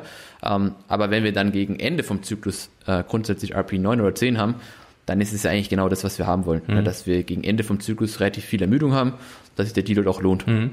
Ja. Und grundsätzlich, wie gesagt, gibt diese RP so ein bisschen, ähm, oder Session RP so ein bisschen Aufschluss darüber, wie intensiv sind denn die eigentlich die einzelnen Einheiten an sich und wie verändert sich auch die, die Ermüdung über den Zyklus. Mhm. Ja.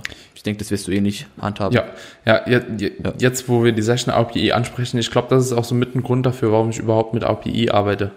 Dass ich da nicht zwei Unterscheidungen habe, nicht einmal REA und einmal Session RPE. Mhm, okay, kann sein, Obwohl ja. ich ja, mittlerweile das Gefühl habe, dass die Leute die RPE mit der Session RPE so ein bisschen verwechseln. Also, weil die Session RPE, die wird ja eigentlich, also RPE, die für uns im Training relevant ist, hatten wir ja eben schon angesprochen, ist irgendwo zwischen mhm. 6 bis 10 REA 0 bis 4 oder 4 bis 0, je nachdem, wie man es setzen will. Und bei der Session RPI, die wird ja eigentlich in größeren Schritten, also ja, da gibt es, ich weiß nicht, ob es da unterschiedliche Literatur gibt, aber auf jeden Fall ist es bei mir so, wie ich es im Kopf habe, 1 bis 10, die Session RPI zu beurteilen. Und mhm. ja, ich finde, das wird halt oftmals ein bisschen verwechselt, so, ne? weil eine Session API ja, ja. 6 kommt dann immer direkt mit der API 6 zum Beispiel, die bei einem Mainlift mhm. oder so in der ersten Woche dann geprogrammt ist. So. Mhm. Ja, ja, da steht halt immer da eine API 6 so und am Schluss steht halt eine API 8 oder so, weil halt die Mainlift so. Also Session API ist auf jeden Fall für viele ein bisschen schwer zu handhaben und viele können das halt oftmals, finde ich, auch nicht so ganz gut einschätzen. Zum Beispiel ist oftmals bei mir tatsächlich so der Fall, dass in der Intro-Week noch eine API, eine Session API 8 bis 9, also die Einheiten sind teilweise noch sehr, sehr hart, weil vielleicht, keine Ahnung, Deload hast ein bisschen weniger, weniger Koffein gehabt. Die Ermüdung zieht sich halt eben noch in die erste Woche rein und dann fallen mir manche Einheiten auch tatsächlich sehr, sehr schwer. Deswegen steht da teilweise auch mal eine 8 oder 9 drin, wohingegen in der Woche 3, wo einfach dieses Fitnesslevel von mir einfach am deutlich höchsten ist, ja teilweise auch eine API 6 als Session API drin steht. Vollkommen richtig, ja. Und ja, das manchmal habe ich auch eine auch API 4 einfach, so weißt du, so bei manchen Push-Sessions, Oberkörper-Push-Sessions oder so zum Beispiel, finde ich super easy. So, die machen einfach unglaublich viel Spaß. Du hast meistens einen geilen Pump, du kannst gut grinden, bist irgendwie stolz auf dich, wenn du, wenn du das ganz gut bewegt hast, so, gehst eine halbe Stunde raus und dann denkst du, und wie war die Einheit? Und denkst einfach nur so geil, dann steht halt auch manchmal eine 3 drin. So, ne? Ja, ja, und ja. ich habe so das Gefühl, dass viele Leute halt eben diese Session API auch falsch einschätzen, weil sie einfach ganz genau sagen nach der Einheit, boah, ja, die Einheit ja. war hart, weißt du, irgendwie drei Stunden trainiert, zweieinhalb Stunden trainiert, gehen aus der Einheit raus, Leg Session und denken so, oh Gott, war die Einheit hart. So, wenn man dann aber eine halbe Stunde später das Ganze einfach Revue passieren lässt, dann fällt einem manchmal auf, okay, ja, es war halt eben diese Ermüdung von der Einheit, aber jetzt, nachdem ich mal so ein bisschen runtergekommen bin, war es halt leichter. Und dafür ist dieser Session RPE-Wert eigentlich gedacht. Das bedeutet also, ihr bewertet euer Training nicht direkt nach dem Training, sondern ihr gebt dem Ganzen ein bisschen Zeit. Ich bin sogar ein Fan davon, das eigentlich immer am Abend zu machen. Also einfach alles zu überdenken und am Abend auch mal so zu überlegen, okay, wie habe ich letzten Nacht jetzt eigentlich auch geschlafen? So, also wie war es jetzt, wenn ich den Tag beurteile, wie war es denn jetzt letzten Endes wirklich? Wie war das Training? Wie, wie fit war ich? So, ich finde, das geht am Abend immer ganz gut, so, keine Ahnung, mhm. bevor man jetzt irgendwie zum Essen geht oder so und komplett runterkommt, finde ich immer ein ganz guter Zeitpunkt und so handhab ich das. Und der Session API-Wert prinzipiell nutze ich auch so im Zeitverlauf einfach zu sehen, wie eine Einheit ist. Das wolltest du oder das hast du ja genau. eben auch schon so ein bisschen gesagt, dass du quasi von Woche zu genau. Woche das Ganze beurteilst. Und ein guter Session API-Wert ist meiner Meinung nach, wenn der sich halt eben nicht krass erhöht oder nicht krass senkt. Also klar, der kann mal um ein bis drei Stellen hochgehen. Das ist, denke ich, auch so normal im Laufe des Zyklus mit zunehmender Ermüdung. Aber wenn ein Wert dann zum Beispiel von einer, wenn, wenn die dauerhafte Session API bei 5 irgendwo liegt, vielleicht auf 6, 7 mhm. hochgeht und dann mittendrin einfach mal eine 9 drin ist, so dann kann das halt eben sein, dass halt eben deine externen Stressoren an dem Tag ultra hoch sind. So, du bist vielleicht extrem Prüfungsstress, einen Tag vor der Prüfung hast gemerkt, so, keine Ahnung, ich habe doch nicht alles gekonnt, das Leben nimmt dich irgendwie hops und dein Schlaf war irgendwie total schlecht und keine Ahnung, irgendwie ist gerade alles scheiße, dann kann der halt eben auch mal extrem hoch schießen. Aber wenn man dann sieht, okay, der nimmt danach nochmal ab auf einen regulären Wert, dann hat man eben als Coach auch die Möglichkeit zu beurteilen, okay, die Einheit war halt eben an dem Tag einfach nur eine Ausnahme, die schlecht war und ansonsten passt die Einheit. Und ich finde, das ist auf jeden Fall ein cooler Wert, das habe ich mir auch von Freddy abgeguckt, muss ich ganz ehrlich sagen, mit dem man äh, sehr, sehr gut heranziehen kann, wenn man im Programming aufstellt und vor allem auch dann mhm. nach einem Zyklus so zu evaluieren, okay, passt das, so wie ich das aufgestellt hat, oder vielleicht sogar genau. von Woche zu Woche, ne? Ja, genau. Das ist, was ich meinte, dass man eben einfach die einzelne Session im Programming-Kontext be bewerten kann, okay, wie intensiv ist denn diese Einheit eigentlich für den Klient? Also und wie, wie passt die in, zum Rest von den, von den Einheiten? Also haben wir vielleicht zum Beispiel, wie gesagt, eine Pull-Einheit, die insgesamt echt immer ein bisschen, ein bisschen leichter ist für den Klienten und die andere ist vielleicht dann doch ein bisschen intensiver, dann ergänzt sich das ganz gut. Äh, aber was die ganzen Punkte, die du gesagt hast, sind definitiv, kann ich dir einfach nur zustimmen. Ja, also das Bewerten der Session definitiv nicht direkt danach machen, weil sonst haben wir bei jedem Leg Day zum Beispiel wahrscheinlich eine RP 10, 9 oder einfach einen sehr, sehr hohen Wert und im Verlauf vom, vom Tag wird einem dann bewusst, okay, war eigentlich ganz, war ganz gut, war intensiv, aber ich bin jetzt noch relativ fresh. Mhm. So, und ja. genau. Das jetzt, ich bin gerade am überlegen, ob wir noch einen Parameter so, in, also wir haben, glaube ich, schon echt ziemlich viel jetzt in der Folge angesprochen, die gingen gut durch. Mhm. Ein Parameter, den ich, glaube ich, ganz gerne noch ansprechen würde, wär, wären Rap Ranges. Welchen mhm. Stellenwert gibst du Rap Ranges in deinem Programming? Äh, ja, also ich hab's, ich denke, da sind, oder wissen wir mittlerweile auch, dass wir, sofern der Satz intensiv genug war, also wir nah genug am Muskelversagen trainiert haben, wenn die RP oder RER gepasst hat, dass wir irgendwo in einem Bereich von, keine Ahnung, ich glaube 5 bis 30, 4 bis 30, irgendwo da äh, uns eigentlich ganz gut aufhalten können. Und Rep Ranges haben, also wir haben ja nicht diesen magischen Rep Range Bereich, mhm. den, den viele annehmen. Es ist, denke ich, wie immer übungsspezifisch wann welcher Wiederholungsbereich Sinn macht. Es kommt ein bisschen auf den Klienten an, es kommt ein bisschen aufs Ziel an, aber grundsätzlich bin ich der Meinung, dass wir eben in jeder, in jedem Rep-Range-Bereich stärker werden sollten, ja, dass wir aus allen Rep-Range-Bereichen wählen sollten und das Ganze, also eine ganz, eine, wirklich eine Mischung im Programming haben, mhm. ja, dass wir wirklich schwere Sätze haben mit, einem, mit einer niedrigen Rep-Range, moderate Sätze und auch hier und da, gerade bei Isolationsübungen, auch mal Sätze mit 20 Reps plus, ja. ja. Aber ja, bin, bin, das denke ich, wirst du auch bin, nicht machen. Bin ich auch ein Fan davon, bei ISOs das Ganze ja. ab und zu mal ein bisschen höher zu treiben. Ich muss ganz ehrlich sagen, persönlich habe ich es nicht so gerne, wenn man in den Main Moves quasi über eine 12 geht. Also so 12 finde mhm. ich so da echt schon die Grenze gegeben, je nachdem, was für eine Übung das ist. Zum Beispiel bei mhm. einem Squat oder so, über 12er Squatten ist schon einfach Hölle. Genauso ein Deadlift mhm, irgendwie über 10 Reps finde ich auch schon extrem auch fordernd und ja, da wird die Technik dann auch nicht bei jeder Rap halt eben noch so aufrechterhalten können und das Verletzungsgefahr, finde ich, steigt dann auch mit zunehmenden Raps. Wohingegen mal zum Beispiel bei einer, bei einer, bei einem Curl oder so, da kannst du halt eben pushen, bis du umfällst, ne? Also da muss man dann natürlich auch so ein bisschen so die passende Rap-Range für die Übung definieren. Ich finde immer so ein ganz guter Marker ist so 5 bis 12 für die Compounds, zumindest für die freien Compounds. Ja, so 6 bis 15 für die geführten Compounds. Mhm. Und alles andere, also was an ISO-Stuff noch so ist, Eingelenksübungen etc., die kannst du halt eben hochpushen, so, so hoch du willst. Ne? Absolut. Ich denke, es ist wie gesagt auch ein bisschen abhängig von der Person, von der Muskelgruppe, weil jeder performt ja. vielleicht in einer, in einer, Muskelgruppe so ein bisschen in einem anderen Rip-Range-Bereich besser. Safe. Das heißt, das sollte, wie gesagt, auf jeden Fall mit einbezogen werden, Kunde gefragt werden, was er dafür für Erfahrungen gemacht hat. Er sollte halt auch definitiv offen dafür sein, auch mal eine andere, einen anderen Rip-Range-Bereich auszuprobieren, weil das wirst du auch hören von Kunden, alles was so Richtung 20 plus dann geht, egal ob das jetzt Isolationsübung ist oder wenn's, selbst wenn es um Isolationsübung handelt, dann macht das in der Regel nicht so vielen Leuten Spaß, weil keine Ahnung, das, das Brennen ist ein anderes. Die Einschätzung von den RAs wird dann schwieriger. Ja. Die Leute können nicht richtig zählen, keine Ahnung. Also es gibt ja, ja alles. Ja, wenn es in die 20 Reps ja. plus geht. Das heißt, das ist nicht jetzt so der Favorite, glaube ich, von den meisten. Hm. Und deswegen denke ich, wenn man sich entscheiden muss, dass man dann zwischen 5 und 20 auch ganz gut wächst. Ja, sofern man in jedem, jedem Bereich irgendwo ein bisschen abdeckt. Ja. Und wie gesagt, von Muskelgruppe zu Muskelgruppe, denke ich, sind ein paar, sind die, die Rep-Range-Bereiche vielleicht pro Person bisschen unterschiedlich. Also für manche performen vielleicht gerade was jetzt Lat-Training so angeht, in einem höheren Bereich ganz, ganz gut. Mhm. Äh, oder High-Rep-Work für, für die Quads bin ich meiner, bin ich auch ein Riesenfan von. Funktioniert für mich persönlich ganz gut, funktioniert bei Kunden ganz gut. Ist schmerzhaft, ja, aber hat so, also finde ich, funktioniert ganz gut. Klar, ist, ist, ist schmerzhaft, ist, ist anstrengend, machen deswegen vielleicht ganz viele nicht. Können sie vielleicht mal ausprobieren, wenn die Beine nicht ganz so gut sind. Jetzt hätte ich noch eine, eine persönliche Frage, Tobi. Ja. Und zwar, jetzt nie, also jeder, der jetzt hier zuhört, bitte nimmt das nicht als feste Aussage, die irgendwo durch irgendwelche Daten belegt ist. Ich habe das Gefühl, also ich bin jemand, der recht gut in höheren Rap-Ranges performt. Ne? Mhm. Und ich habe das Gefühl, ich kriege halt eben zum Beispiel von der ersten bis auf die 15., 16., 17. Rap, Beispiel Seitheben habe ich jetzt, das finde ich bei mir immer so eine ganz gute Markerübung. Da mache ich jetzt gerade 18 Raps irgendwie 25 Kilo oder so, 19 und ich kriege jede Rap so hart auf die Side Delts ne, dass ich einfach denke, dass diese höheren Wiederholungsbereiche tatsächlich in mehr Hypertrophie resultieren, als zum Beispiel, wenn ich jetzt einen Zwölfer machen würde. Denkst du, das kann unter Umständen sein? Oder hast du das Gefühl, dass du vielleicht eine Muskelgruppe, jetzt wo du die Quads eben angesprochen hast, dass zum Beispiel höhere Rep Ranges mhm. einfach besser funktionieren teilweise, mhm.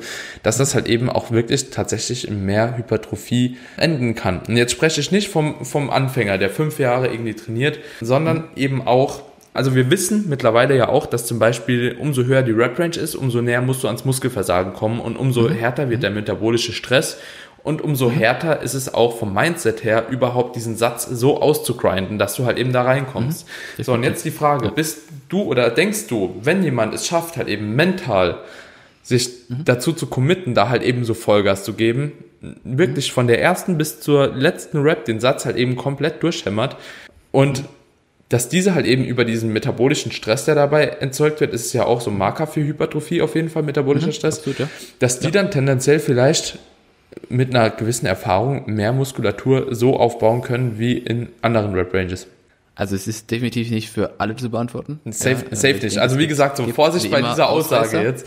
Genau. Ja. Man könnte dann vielleicht sagen, auf den Durchschnitt könnte man sagen, dass es nicht so dass jeder zustimme. Meinst ja? du? Also das ist auf dem Durchschnitt. Im also ich glaube eher, dass das es so bei Im Schnitt von den Leuten, die da bis dahin ja, also ich meine, dass, dass es Ausreißer geben wird, die, bei denen das der Fall sein ja, ja, wird. Okay. Ja. ja. Und grundsätzlich, wie gesagt, hängt es so ein bisschen von der Muskelgruppe ab, weil ich glaube nicht, dass das auf alle Muskelgruppen und auf die Person dann zutrifft. Hm, ja. Ja, also wie gesagt, bei mir ist es so, dass das bei Quads das ganz gut funktioniert, bei, bei Lattübungen auch ganz gut funktioniert. Mhm. Bei anderen Muskelgruppen würde ich sagen, vielleicht ein bisschen niedrigerer Wiederholungsbereich funktioniert besser, aber grundsätzlich denke ich, dass alles so Richtung 10 plus vielleicht dann doch ein bisschen besser funktionieren wird für Hypertrophie. Mhm. Ist, so overall ist, für, ist aber, ja, es ich weiß nicht nur, genau. Nur eine Vermutung, klar. So, das sind aber ist das sind auch so also, Erfahrungswerte nur, halt, ne? Ja, ja. Also, wie gesagt, ich denke, dass, dass alles, was, je schwerer du halt wirst, desto schwieriger wird es. Klar, wenn die Technik passt, dann setzt du den entsprechenden Stimulus, desto besser kannst du auch äh, Muskelversagen einschätzen. Aber ja, es ist schwer zu beantworten. Es ist super schwer zu also, beantworten. Ich wollte einfach nur so deine persönliche Meinung dazu haben. Ist ja, vielleicht ja. eine Frage, die vielleicht nicht überall gestellt wird, ne? Um auch ja, einfach mal in ein paar andere Bereiche so sich ranzutasten. Ja. das ist aber tatsächlich eine Vermutung, die ich letztens hatte. Also ich bin da auch bei mir fester Überzeugung, dass ich manche Muskelgruppen habe, zum Beispiel, wie du gesagt hast, bei mhm. Quads und Lets, bei dir habe ich das Ganze halt eben bei Side Delts, bei Lets und bei Quads. Halt schon, also. Ja, ja, ist eh geht in die Richtung. Ja, also es kann, es ist, ist ja nur eine Vermutung, wie gesagt, aber es ist eine Beobachtung, die ich in letzter Zeit wirklich gemacht habe. Vielleicht, aber das ist ja wie in der Trainingskarriere immer so, vielleicht sagst du halt eben in zwei Jahren, oh nee, Quatsch, jetzt funktioniert irgendwie die niedrigere Rep Range wieder besser. So, das habe ich auch ganz oft bei irgendwelchen Übungen gehabt, wo ich dann zum Beispiel vor zwei Jahren noch gesagt habe, okay, die Übung, ey, die ist für mich gar nicht geeignet. So, dann habe ich mich letztens nochmal dran gesetzt und denk so, oh, ist die geil halt, ne? Also so, das, mhm, mhm. du veränderst das ja auch deine Meinung. wieder. Also, vor allem, wenn, wenn die, die Übung, die, du die Übung in einer anderen Rep-Range ausführst. Mhm. Ja. Ich habe das beste Beispiel, was mir gerade einfällt, ist äh, so eine Chest-Supported äh, Bend Over Row. Mhm. Äh, die habe ich früher mal irgendwann gemacht in einer, keine Ahnung, 5 bis 7 oder so Bereich. Mhm. Fand die räudig. Jetzt habe ich die bei 13 bis 17 oder sowas und das Feeling in den Traps ist extrem gut und ich finde die Übung ziemlich geil jetzt. Also ja. ähm, das ist so, man muss wirklich mit der Übung und der Rep Range so ein bisschen rumspielen. Mhm.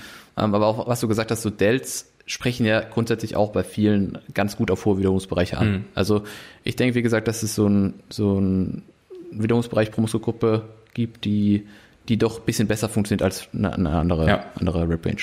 Aber wie gesagt, nur. Vor allem auch sehr übungsspezifisch, wie du schon sagst. Absolut. Also so, genau. das kann Absolut. man auch nicht so verallgemeinern. Alright, Tobi. Ich denke, war auf jeden Fall ein sehr, sehr guter Talk. Hat mir extrem viel Spaß gemacht, mein Lieber. Ja, war mir gut. Wenn du gefunden werden möchtest oder wenn die Leute dich gerne finden wollen würden, wo können sie das tun? Wo bist du unterwegs? Dann haue ich alles mal noch in die Show Notes. Also eigentlich primär Instagram, Tobias unterstrich Büchner mit UE nochmal unterstrich, über meine Webseite tbcoaching.de oder ich habe ja auch einen Podcast mit Mario zusammen, The Voice of Hypertrophy. Ja, da, aber primär über Instagram, also da bin ich eigentlich wie du auch ja. primär aktiv und wenn es Fragen gibt, einfach melden. Und ja, ich hoffe, dass die Leute was mitnehmen konnten. Hat auf jeden Fall Spaß gemacht. Ja. Danke für die Einladung nochmal. War eine coole Folge, Tobi. Yep. Und jo, ich wünsche dir jetzt erstmal noch einen schönen Tag. Und ebenso. Wir hören uns, mein Lieber. Wir hören uns. Ciao, ciao. Ciao.